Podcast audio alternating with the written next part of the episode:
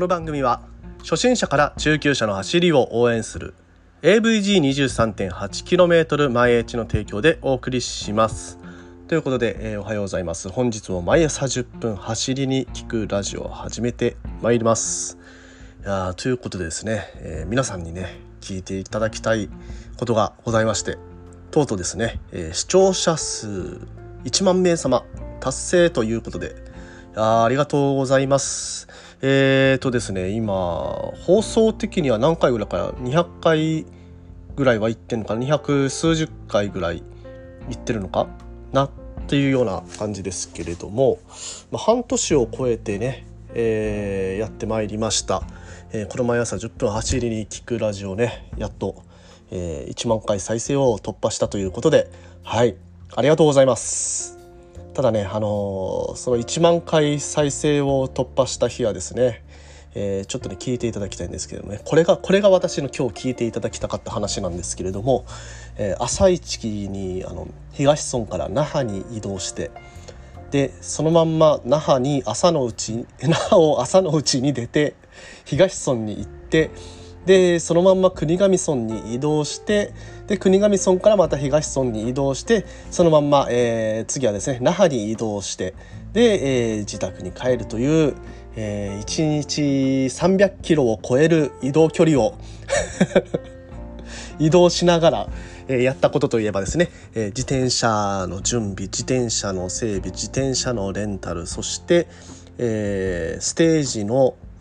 解体作業をやりつつ、えー、鍵の修理をやってで部屋のメンテナンスをやりの草刈りをやって、えー、草抜きをやるというね。でまあ締め締めですね。最後の締めにもう一回その自転車の整備をして自転車の運搬をやって 終わるというなんかねあのトライアスロンみたいな、はい、昨日一日を送ってましてね、はい、とても忙しかったです。はい、えー、まあ今日ね今この最初の初めの時間は何の時間だったかというと、えー、昨日録音忘れていた言い訳です。1万回達成したっていうのに録音忘れるっていうね。はい。とてもとてもとてもあのボンミスをねこんなもう何ヶ月も続けてるのに、えー、やっちゃうというポンコツ具合を発揮しながらまだまだ毎朝10分走りに聞くラジオは続いてまいりますので 是非ともね、えー、毎日聞いてる方、えー、今からね初めて聞いてまああの楽しんでいきたいなという方 皆さんね是非とも応援いただければと思います。はいそんなポンコツな森健がお送りします。毎朝10分走りに聞くラジオ本編今日も行きましょう。Check it out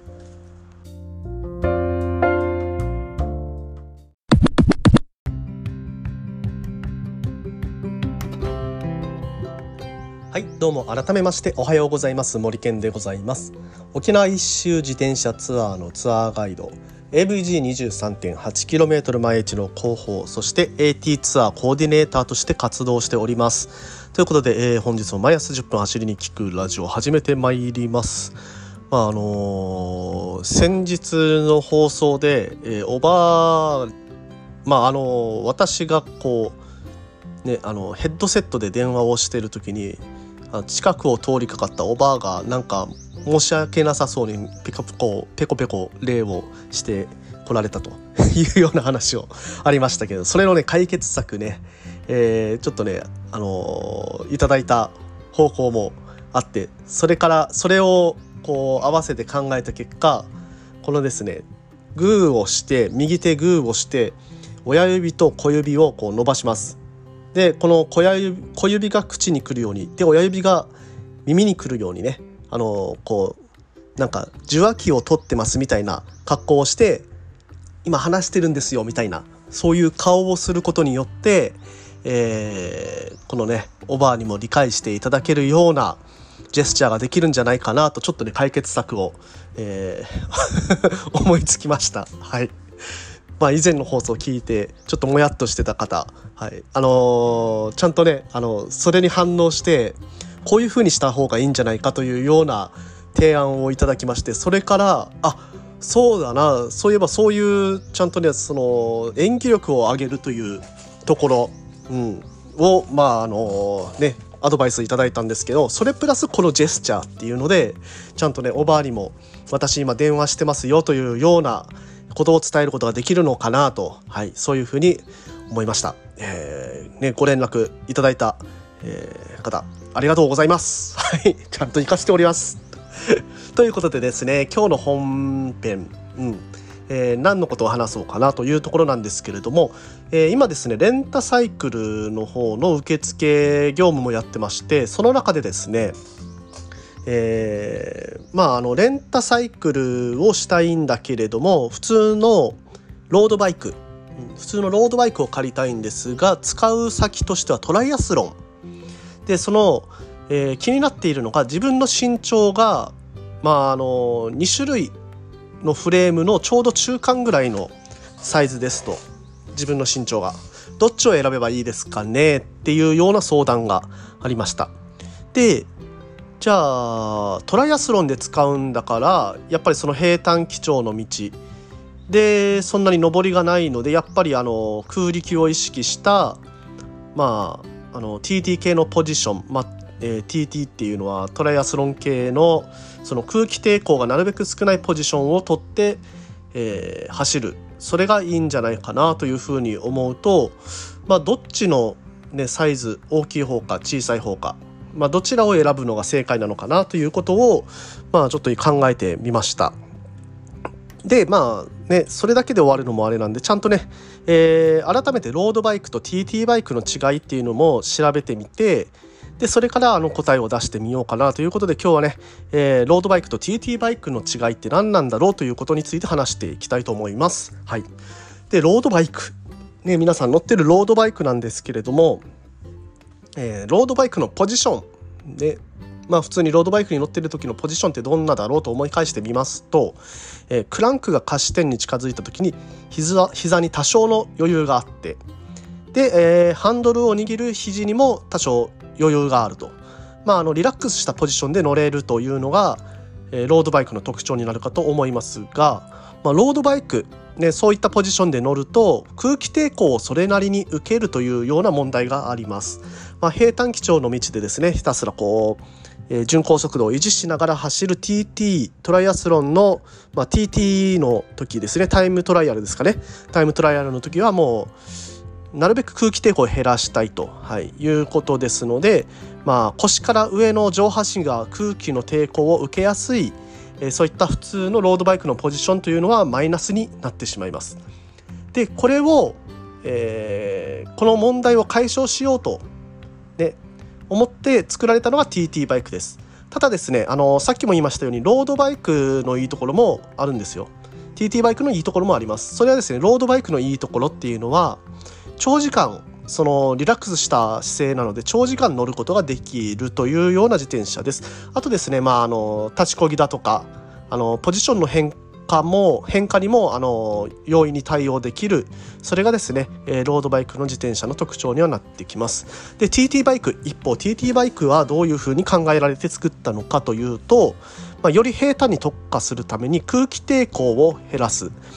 でまああのポジションは変更しないので余計なそういった、えー、ハンドルドロップバーのハンドルっていうのもついていないものが多いです。はい、でもあの TT ポジションって言って前の方にこうもたれかかってでそれで走るのが TT バイクの,、まあ、あのポジションの特徴的なところでもあるんですけれどもハンドルの先にねあの変速機がついていたりとか、えー、しますね。はい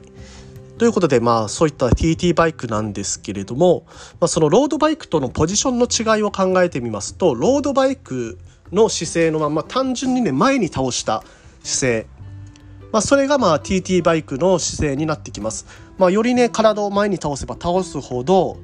えー、空気抵抗が少なくなっていくっていうのは容易にわかるかと思います。でも単純に体を前に倒しただけでは、腰の角度が深くなりすぎてパワーが合ってなくなります。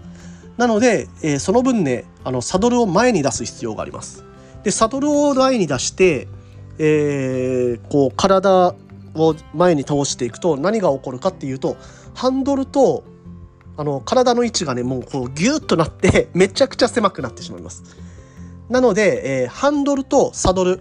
えー、ハンドルをねよくより低くする。というかサドルを上げるか、まあ、ハンドルを低くするか、まあ、それはね、あのー、どっちになるかえー、分からないというところになってくるんですけれどもまあ卵が先か鶏が先かみたいな話になっちゃいますけどまあその、えー、ハンドルとシートの落差をつけることによってより深い前傾姿勢ができるようになって前面からの空気抵抗を受ける面積が狭くなるイコール空気抵抗を減らすことができると。はい、いうことです。で、まあ、あの、そのために開発されたのが TTO のエアロフレームということで、あの、やっぱりロードバイクとはね、形が違うものになってきます。で、形は基本ね、今、あの、ロードバイクだと、えっ、ー、とですね、スローピングしているフレーム、まあ、ホリゾンタルフレームとあのスローピングフレームって、えー、聞いたことあるかもしれませんけれどもホリゾンタルのフレームっていうのはトップチューブ、え、自転車のトップチューブが水平になってるやつですね。道路に水平になってるやつ。でスローピングっていうのは左まあ左というかサドルに向けてこう下に下がっているトップチューブがですねそういったフレームになります。ね。でまああのこの TT のトライアスロンバイクのフレームはほぼほぼまあ、トップチューブが水平のやつ。まあ、これはですねいろいろな空洞立憲空洞実験とか、えー、空気抵抗を考えた末そうなってるものもありますし、まあ、その方があのハンドルとの落差を作りやすかったりとか、まあ、そういう、えーまあ、形状ですね形状に、えーまあ、TT に特化していくとそういうふうになっていったということです。でえーとですね、空力を優先するために、え、またね、えー、トライアスロンバイクは特徴的な形になっています。空力を優先させるために BB から BB っていうのはあのー、クランクがついてるところですね。で BB からサドリに向かうチ、えー、シートチューブがリアホイールを覆うような形状になっていると。まああのホイールまでカバーしてしまってそのホイールの、えー、回転で空気が乱れるのをちょっとでもねあの軽減するというようなことのような形状になっています。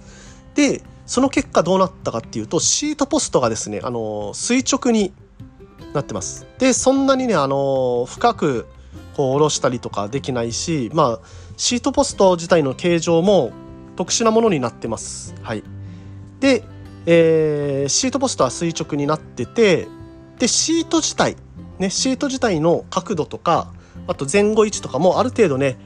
えー、自由に自由が利くというか、えー、調整が効くようなものになっています。まああの本当にねあのロードバイクと、えー、TT バイクっていうのは違う考え方で作られてるものだなっていうのが、えー、分かりましたね。まあ、TT バイクはおそらくですけど結構重いもの重くなりますねホイールもまああのね、全てこう覆ってるようなホイールのものもありますし、ね、そのフレーム自体の分厚さっていうのを TT バイクの方がやっぱり分厚くなります。なのでどうしてもね重くはなってくるとは思うんですけれども、まあ、平坦ではねそんなに重さっていうのは関係ないというか、えー、ある程度の重さがある方が安定して走れるということにもつながりますので TT バイクはやっぱり平坦用かなというふうに思いました。でまあ最後にね、えー、私がそのお客さんにおすすめする自転車は大きい方がいいか小さい方がいいかっていう話なんですけれどもそれはねあのやっぱりフレームがちょっと小さくて、えー、サドルとハンドルで落差が作れるものの方が、まあ、TT の場合はイントライアスロンで、まあ、平坦を走るっていう場合はいいんじゃないですかというような提案をしようと思ってます。はいということでですね、毎朝10分走りに聞くラジオではこういったような自転車に関する tips と毎朝10分放送しております。ぜひともね、なんか気になる方とか、えー、まあ放送時間がね、結構まちまちになりますので、えー、聞き逃したくないなという方はフォローしていただければと思います。はい、それではね、3連休今日最後ですが皆さんね楽しんでいきましょうそれでは皆さん今日も気をつけていってらっしゃい